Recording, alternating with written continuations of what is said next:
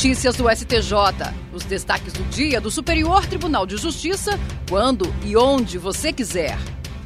Olá, esse é o boletim com alguns destaques do STJ.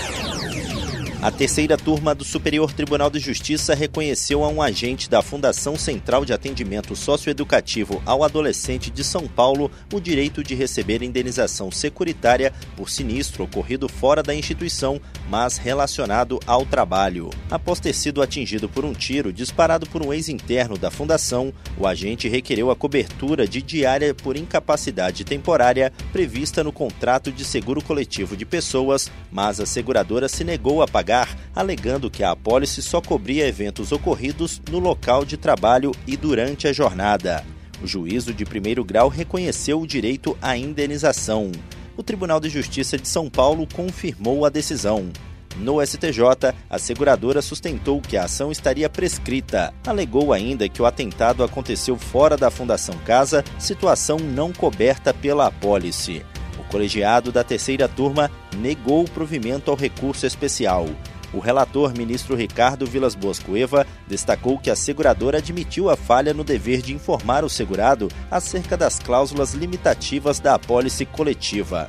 O ministro também ressaltou que a jurisprudência do STJ entende que a morte de um policial no estrito cumprimento de suas obrigações legais, seja dentro ou fora do horário de serviço, gera direito à indenização, ainda que existam cláusulas mais restritivas na apólice. Vilas Boas Cuevo observou que, conforme consta nos autos, antes da tentativa de homicídio, o agente já vinha sofrendo ameaças de internos e ex-internos. Segundo o relator, embora a vítima não tenha sido alvejada no seu local de trabalho, foi em razão dele que sofreu o atentado. A primeira sessão do Superior Tribunal de Justiça vai definir sob o rito dos recursos repetitivos se a compensação de prestações previdenciárias pagas na via administrativa no cumprimento de sentença que concedeu outro benefício não acumulável deve abranger o valor total recebido pelo beneficiário. Ao afetar a matéria, o colegiado determinou a suspensão dos recursos especiais e dos agravos em recurso especial que discutem a mesma questão jurídica em segunda instância e no STJ. Em um dos recursos representativos da controvérsia, o Instituto Nacional do Seguro Social questiona acórdão do Tribunal Regional Federal da Quarta Região. Segundo a autarquia federal, embora a decisão tenha permitido o abatimento de benefícios inacumuláveis em período concomitante, ela deve ser reformada, pois afirma que a dedução deve ser limitada ao valor da mensalidade resultante da aplicação do julgado nas competências em que o valor recebido administrativamente for superior àquele devido à razão da sentença. O relator, ministro Gurgel de Faria, detalhou que a particularidade da proposta de afetação está no fato de que o acórdão do TRF4 se baseou em tese fixada em incidente de resolução de demandas repetitivas. No entanto, citando manifestação da Comissão Gestora de Precedentes e de Ações Coletivas do STJ, Gurgel de Faria destacou que o incidente processual não terá efetividade até o pronunciamento definitivo do STJ. A possibilidade de aplicar o mesmo entendimento jurídico a diversos processos gera economia de tempo e segurança jurídica.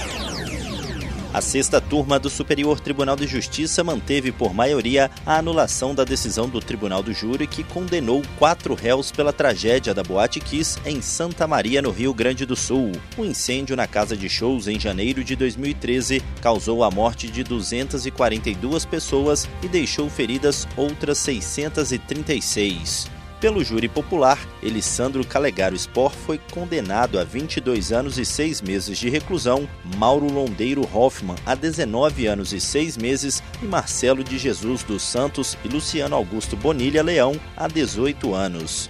O Tribunal de Justiça Estadual anulou esse júri por quatro motivos, entre eles irregularidades na escolha dos jurados. Agora, a sexta turma do STJ acompanhou a divergência inaugurada pelo ministro Antônio Saldanha Palheiro e negou o provimento ao recurso especial do Ministério Público. Para o ministro, em se tratando de tribunal do júri, composto por juízes leigos, quanto mais controvertido for o processo, maior deve ser o cuidado na observância da legalidade estrita.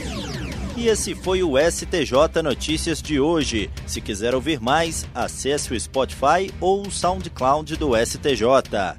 Tchau, tchau.